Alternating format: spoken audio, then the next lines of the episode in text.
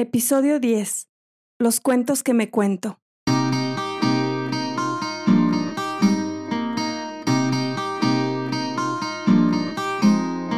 Hola, soy Eres Sánchez y te doy la bienvenida a Florecer Podcast. Este espacio nació de una necesidad por compartir herramientas que quizá te puedan servir en el día a día, que te puedan ayudar a vivir tu vida de una manera más ligera, más relajada, más amorosa y donde platicaremos sobre el universo, sobre espiritualidad, crecimiento personal, psicología positiva, ángeles, meditación, mindfulness, en fin, todos estos temas que me apasionan y que hubo un tiempo en el que cero conectaba con ellos. Pero la verdad es que ahora son el pan de cada uno de mis días. Te hablo desde mi conocimiento, pero sobre todo desde mi experiencia. Y sigo aprendiendo, Dice un curso de milagros que lo que enseñes es lo que aprenderás. Así que te agradezco infinitamente el permitirme aprender a través de ti.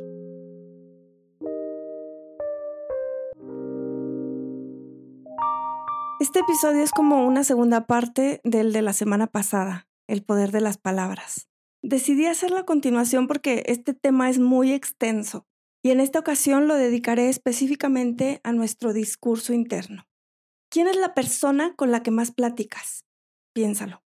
A lo mejor estás pensando con mi mamá o con mi hijo, con mi comadre, con un amigo o a lo mejor con Dios. Pero la verdad es que con quien más hablas es contigo mismo. ¿Eres consciente de cómo es tu discurso interno? ¿De cómo te hablas a ti mismo? ¿Qué te dices? ¿Cuáles son los cuentos que te cuentas? La manera en cómo nos hablamos influye en la manera como nos perciben las demás personas, porque nuestros pensamientos negativos se van convirtiendo en creencias y aquello que creo de mí, lo creo en mí. Es decir, si piensas que eres valioso y fuerte, entonces vas a proyectarlo en tu vida pero si te dices a ti mismo que no sirves para nada y que no le importas a nadie, entonces estarás co-creando una realidad donde eso sea lo que experimentes. Parece increíble, ¿verdad?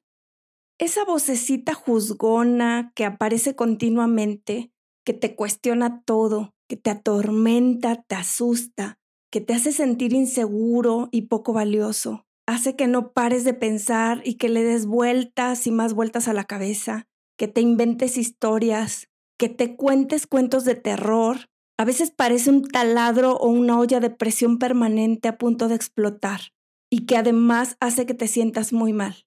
Esa vocecita es nuestro querido ego. Le digo querido porque no quiero broncas con él.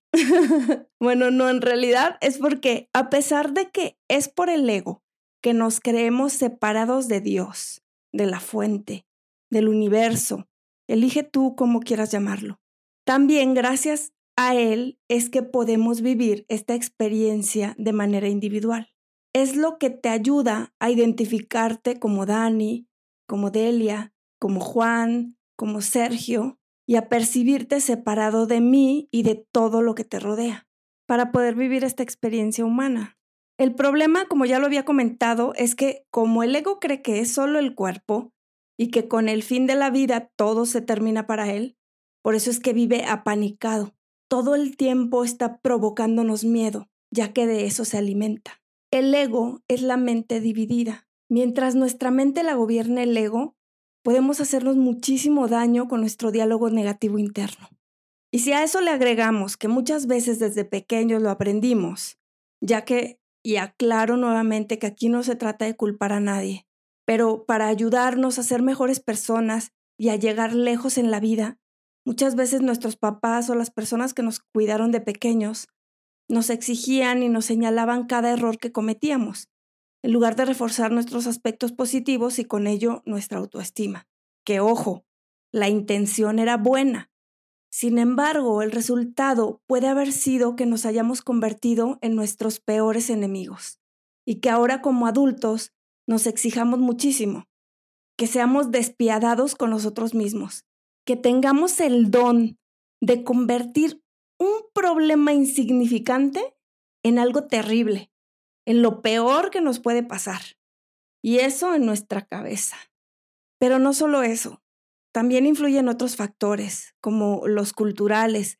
Ya comentaba que vivíamos en una cultura enfocada en la negatividad y además vivimos en un país de baja autoestima.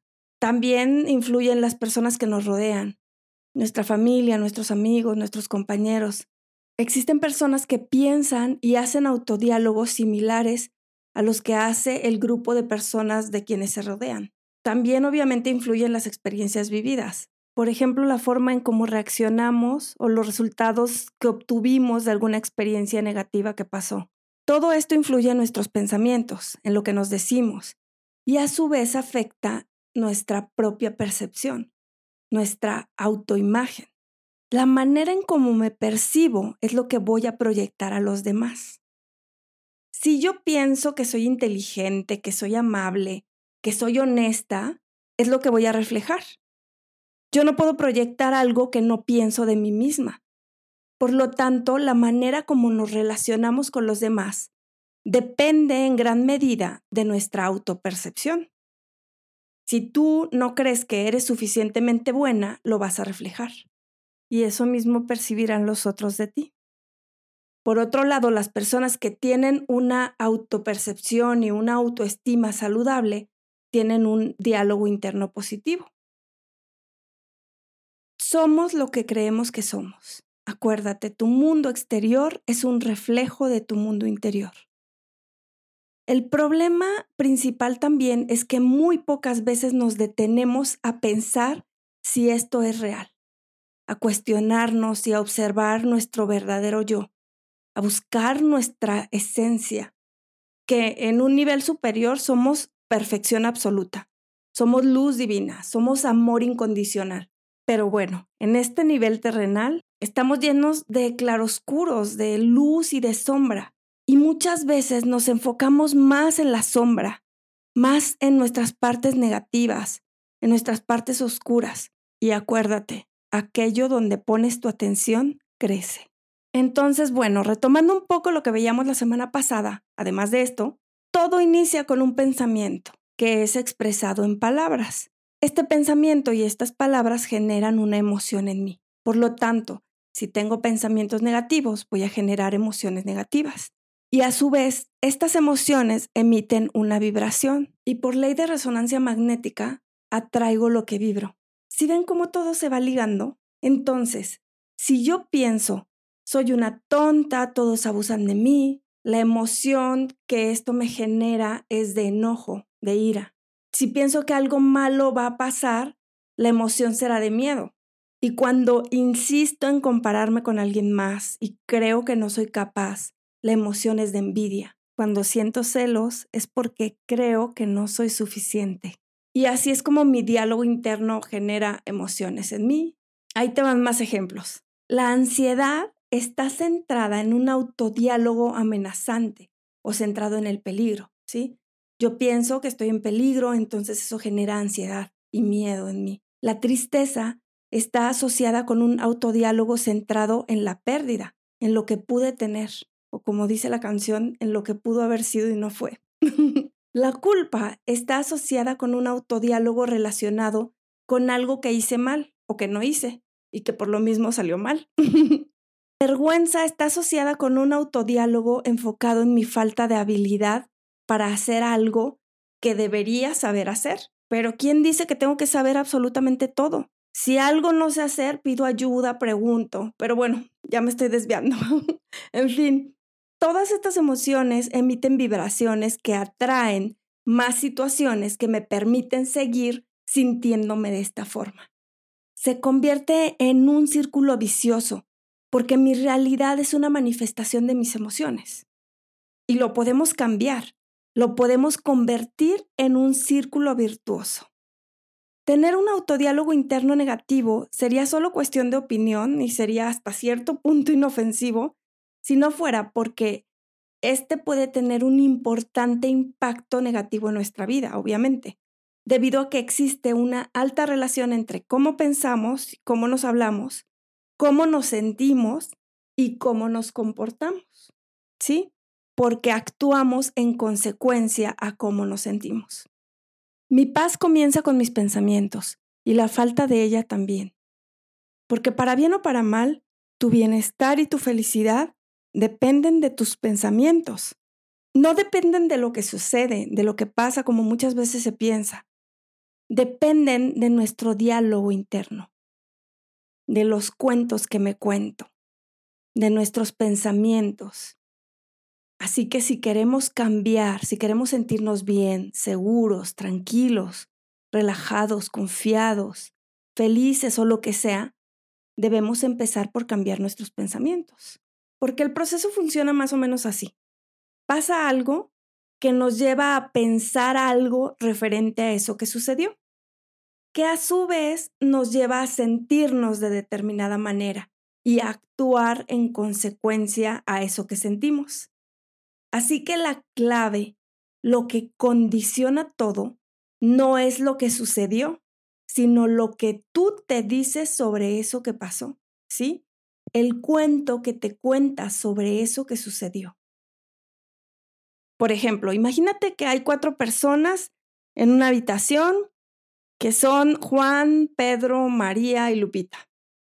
Entonces Lupita sale dando un portazo y los otros tres se quedan adentro. A lo mejor Juan piensa, seguro que le pasa algo conmigo, debo haber hecho algo malo que le molestó. Y tal vez María piensa, pobre debe tener un mal día. Y a lo mejor Pedro piensa, seguro hay una ventana abierta y la corriente provocó el portazo.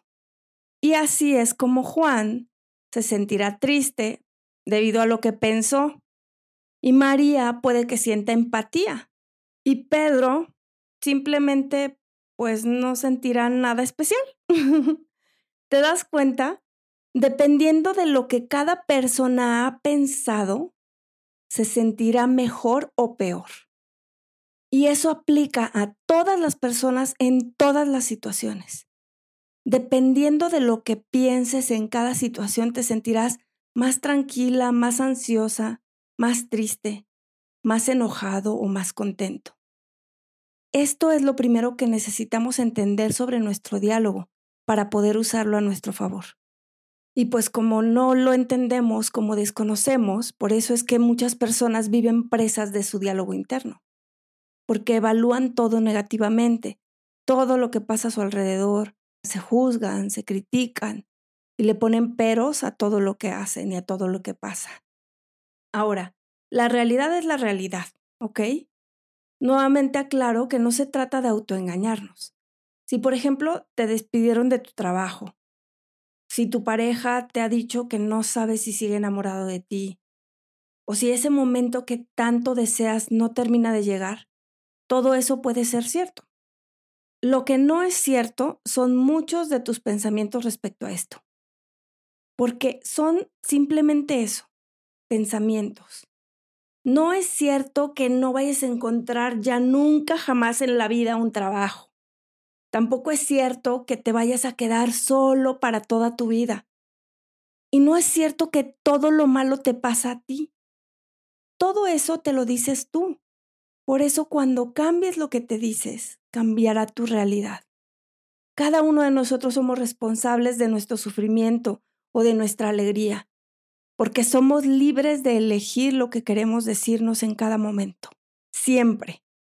Nuestra paz o nuestro sufrimiento dependen de nuestros pensamientos y tú tienes el poder de cambiarlos.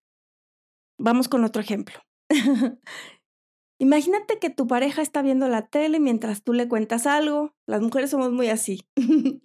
y tú piensas que no te está haciendo caso, que no te pela, que ya no le importas, o que no le importa lo que te pasa. ¿Cómo te hace sentir eso? Ahora imagínate que tu pareja está viendo la tele mientras tú le cuentas algo y tú piensas, no, pues seguro está viendo algo importante o algo que le interesa. Así que esperas a que termine o simplemente le preguntas cuándo puedes contarle algo que quieres decirle. Y ahora esto, ¿cómo te hace sentir? Así de simple. Bueno, ya sé que es simple, pero a veces no tan fácil. porque todos con nuestra forma de pensar hemos ido creando ciertas rutas neuronales, que son como una especie de caminos. Son como caminitos que de tanto andarlos, de tanto ir y venir por ahí, se han ido marcando cada vez más. Así que cuando pienso algo, elijo los caminos de siempre. Por ejemplo, si me he acostumbrado a pensar de una forma negativa y victimista, una y otra vez volveré a pensar así, porque para mí es lo más fácil. Y a lo mejor un solo pensamiento no te va a llevar a donde deseas, pero sí te ayudará a cambiar de rumbo. ¿Y eso cómo se cambia? Pues empezando a crear nuevas rutas neuronales, igual que esos caminos, que esos senderos, que de tanto pisarlos la gente va haciendo un nuevo camino. Poco a poco, insistiendo, con atención, con paciencia y con perseverancia. Es normal que al principio regresemos otra vez, ¿no? A lo mismo, pero no pasa nada. Lo importante es que sepas que puedes cambiarlo y que vale la pena porque cambiará tu vida. Si hemos aprendido a hablarnos de un determinado modo, también podemos desaprender a hacerlo. Y podemos en su lugar aprender otras formas de hablarnos de una manera más positiva, con un diálogo más constructivo. Pero eso lo veremos en un ratito. La mayoría de nuestro diálogo interno es resultado de una mala interpretación y en esto definitivamente influye nuestro querido sesgo de negatividad, disfraz del ego. ¿Te acuerdas que lo mencioné la semana pasada? Bueno, pues hay varios sesgos cognitivos que hacen que interpretemos la realidad de una manera distorsionada. Algunos de los más comunes son la magnificación. Por ejemplo, dar demasiada importancia a un hecho negativo o a un error. Es sobredimensionar la realidad, hacer las cosas más grandes de lo que son. No sé, por ejemplo, alguien que em, estaba jugando un partido de fútbol y falló el penalti, y entonces, ay, fallé el penalti decisivo, se acabó mi carrera deportiva para siempre y por siempre. Otro es la minimización es restar importancia a un hecho positivo o a una habilidad o una capacidad personal, pensando que las cosas buenas no tienen importancia o las cosas buenas en mí, en nosotros, ¿no? Por ejemplo, el decir, no, hombre, no es nada, ¿no? Después de que nos dan las gracias por, por algún favor, por algo que hicimos, em, o decir, ay, solo me dio una flor, de seguro no me quiere, yo quería la docena completa mínimo. la otra es el catastrofismo, ¿no? Es anticiparse a todo aquello que puede salir mal, imaginarse siempre el peor escenario. Y para esto yo era buenísima. Siempre me imaginaba los peores escenarios. Si le llamaba a alguna de mis hijas y no me contestaba, bueno, yo ya me ponía loca imaginándome lo peor. Seguro tú también te acordarás de algo. Otro es la sobregeneralización, ¿sí? Es generalizar, pensar en términos como siempre, todo, nunca, nadie, ¿no? Sacando conclusiones universales. Decir, por ejemplo, es que nadie nunca va a volver a creer en mí. O todos los hombres son iguales. Nadie me quiere. Y otro es la adivinación, es eh, suponer, básicamente. Es como que creer que conoces el por qué está reaccionando la otra persona de determinada forma, o más bien creer que va a reaccionar de X forma, ¿no? Por ejemplo, estoy segura de que me va a decir que no, mejor no le invito a salir. O cuando no le quieres comentar algo a alguien porque piensas, no, seguro se va a enojar, ya sé cómo es, no me va a entender, se lo va a tomar a mal, y ni siquiera le has dicho nada. Ya lo decía el doctor Miguel Ruiz en los cuatro acuerdos. No supongas, mejor asegúrate. Todos estos sesgos cognitivos están asociados a emociones muy intensas que provocan comportamientos que en realidad no se ajustan a la situación real que los desencadenó. Y bueno, no hemos hablado del victimismo, porque ese tema merece un episodio aparte. Pero te voy a dar un ejemplo así rápido. Imagínate que vas en tu coche a una reunión muy importante, con el tiempo justo, y de repente se te poncha una llanta del coche. Ante esta situación tienes dos opciones. Puedes aceptar lo que ocurrió y rápidamente empezar a buscar soluciones efectivas, como por ejemplo avisar que vas tarde a la reunión, llamar a la grúa, o si sabes, tú mismo cambiar eh, la llanta, o parar un coche y pedir que te ayude o que te lleve, o hablarle un Uber, en fin.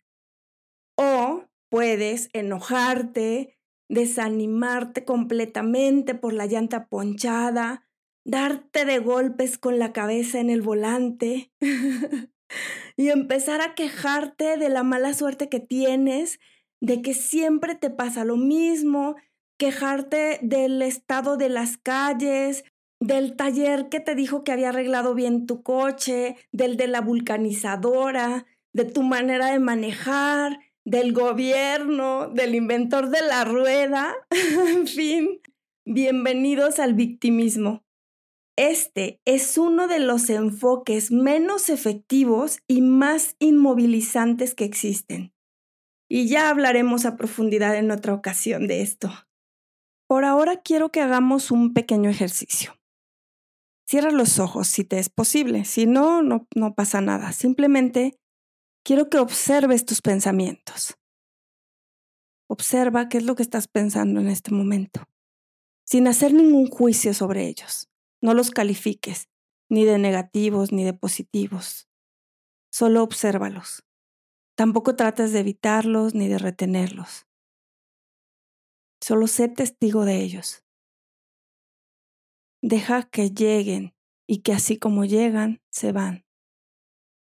No te enganches en ninguno, simplemente observa cada uno de los pensamientos que llega a tu mente.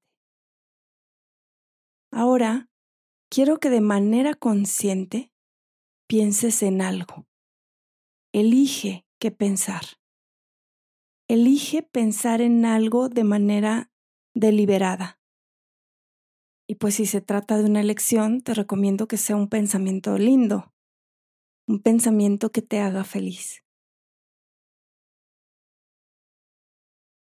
Muy bien. Si cerraste tus ojos, puedes abrirlos en este momento.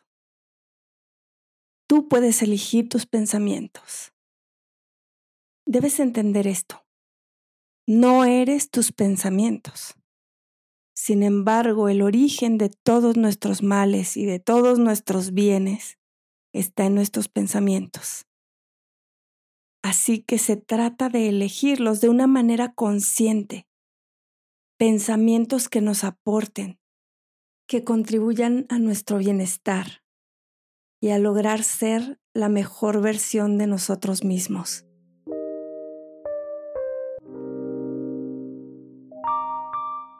En conclusión, el diálogo negativo interno afecta nuestras emociones la manera en cómo nos comportamos, en cómo nos relacionamos con las demás personas. Además, tiene consecuencias perjudiciales en nuestro bienestar. Va formando creencias que nos limitan. La verdad es que no deja nada bueno.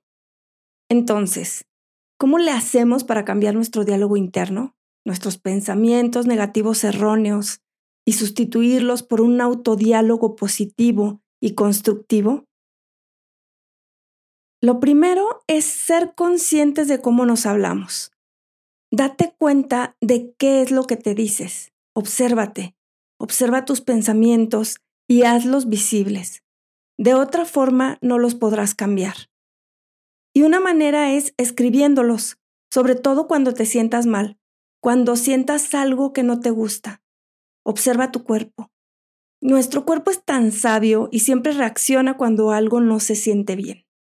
El cuerpo nos manda una alerta a través de un malestar físico. En ese momento puedes ir a tus pensamientos y pregúntate, ¿qué estaba pensando? ¿Qué me acabo de decir a mí misma? Y escríbelo.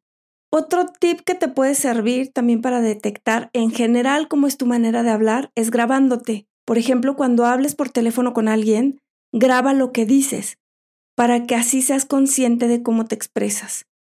Esto es simplemente para que lo hagas consciente, ¿ok? No para que te regañes y te juzgues o te critiques, porque entonces sale peor. lo siguiente, tanto para ser conscientes de nuestro diálogo negativo interno como para poderlo cambiar, es estar presentes. Ya lo había comentado en el episodio anterior. Nos pasamos la vida entre el futuro, imaginándonos cosas que podrían pasar, preocupándonos por algo que ni siquiera ha sucedido. Y en el pasado, añorando lo que ya pasó, o peor aún, arrepintiéndonos de lo que hicimos o no hicimos. Y muy pocas veces estamos en el presente. Luis Hay decía, el punto de poder siempre está en el momento presente, porque solo en este momento puedo cambiar mis pensamientos. Así que cuando te des cuenta de que te estás contando un cuento de terror y andas perdido quién sabe dónde, respira profundo y regresa al presente y cambia tu pensamiento por uno que sí te aporte, que te eleve, que sume, que te haga sentir bien. Si somos conscientes de que pensamiento es igual a realidad, pues mejor elijo algo que sí deseo. Lo que no quieras en tu vida, ni lo pienses. Lo siguiente es cuestiona tus pensamientos. Ahí te van algunos ejemplos. ¿De verdad soy una inútil por no haber podido con eso? ¿En serio? ¿De verdad la vida me trata fatal? A veces pensamos que a mí me pasa lo peor, pero comparado con quién? ¿Es tan terrible que no me haya salido bien esto? ¿En serio siempre me equivoco?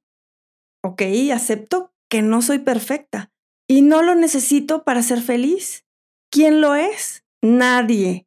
Te aseguro que ni siquiera esa persona con la que siempre te comparas.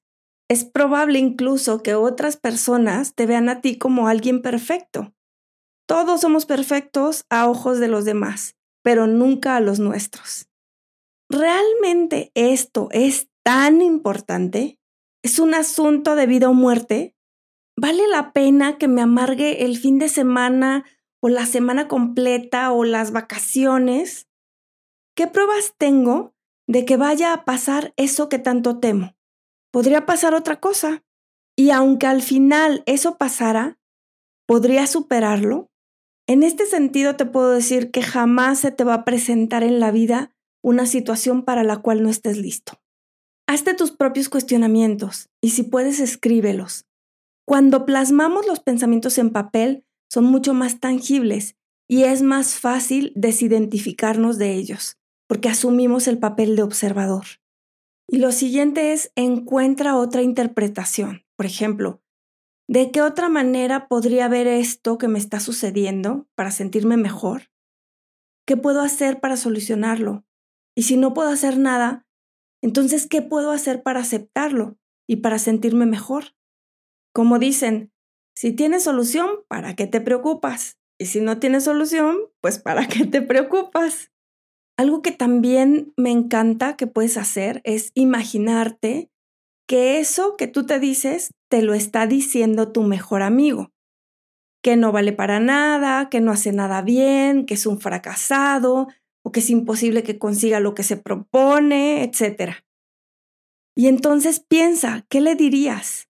¿Cómo tratarías de animarlo, de reconfortarlo? Seguramente le recordarías todo lo que se ha hecho bien, o todo lo que ha conseguido. Lo perdonarías por haber cometido un error. Entonces, háblate a ti de la misma manera como le hablarías a él. Acuérdate, trátate como si se tratara de alguien a quien realmente amas. Háblate bonito. Y seguramente al principio habrá resistencia, es normal. Tu mente irá a lo fácil, a lo que conoce, a lo de siempre. También es normal. Acuérdate que ya había un caminito y ahora serás tú quien tenga que mostrarle el nuevo camino, el camino correcto. Y por último, no supongas, acuérdate, asegúrate, aclara. Estamos llenos de malos entendidos. Pregunta, no te hagas historias, no te cuentes cuentos que no son reales. Y bueno, la semana pasada te recomendé una de mis herramientas favoritas, que son las afirmaciones positivas. Y hoy quiero súper recomendarte otra de mis herramientas más favoritas, que es la meditación. La meditación a mí me ha cambiado la vida y la recomiendo porque tiene múltiples beneficios, pero algo en lo que también te puede ayudar es a ser consciente de tu diálogo interno. Hay muchos tipos de meditación y hay, la verdad es que mucha información y muchas eh, meditaciones a nuestra disposición ahí por distintos canales. Yo estaré subiendo aquí al podcast más meditaciones. Por lo pronto tienes la meditación de la mañana para que comiences tus días agradecido y con la vibra muy alta. y muy pronto estaré lanzando mi taller de meditación para principiantes. Así es de que te pido que estés atento en mis redes sociales. y bueno, ya para despedirme, quiero compartirte uno de los tratamientos positivos de Luis Hay. En la infinidad de la vida donde me encuentro, todo es perfecto, pleno y completo. Mi vida es siempre nueva. Cada momento de mi vida es nuevo y fresco y vital. Utilizo mis pensamientos afirmativos para crear exactamente lo que deseo. Este es un nuevo día. Soy un nuevo yo. Pienso diferente. Hablo diferente. Actúo diferente. Los demás me tratan diferente. Mi nuevo mundo es un reflejo de mis nuevos pensamientos. Es una alegría y un deleite plantar nuevas semillas ya que sé que estas semillas se convertirán en mis nuevas experiencias. Todo está bien en mi mundo. Pues esto es todo por hoy. Estoy emocionada, estoy feliz, feliz, inmensamente agradecida con la vida y con todas las circunstancias que me han traído aquí hoy. Gracias, gracias, gracias infinitas a ti por escucharme. Te invito a que lo sigas haciendo. Estaré subiendo un episodio cada semana, así que te invito a que sigamos floreciendo juntos. Si tienes alguna duda, algún comentario, alguna sugerencia, puedes contactarme en mis redes sociales. En Facebook estoy como Eres Sánchez. Solo asegúrate que no sea mi Facebook personal porque es muy aburrido, ahí casi nunca comparto nada. y mi Instagram es eresánchez-com o a mi correo electrónico que es info Hasta muy pronto. Te abrazo con el alma y te deseo todo el bien, toda la felicidad y todas las bendiciones. Namaste.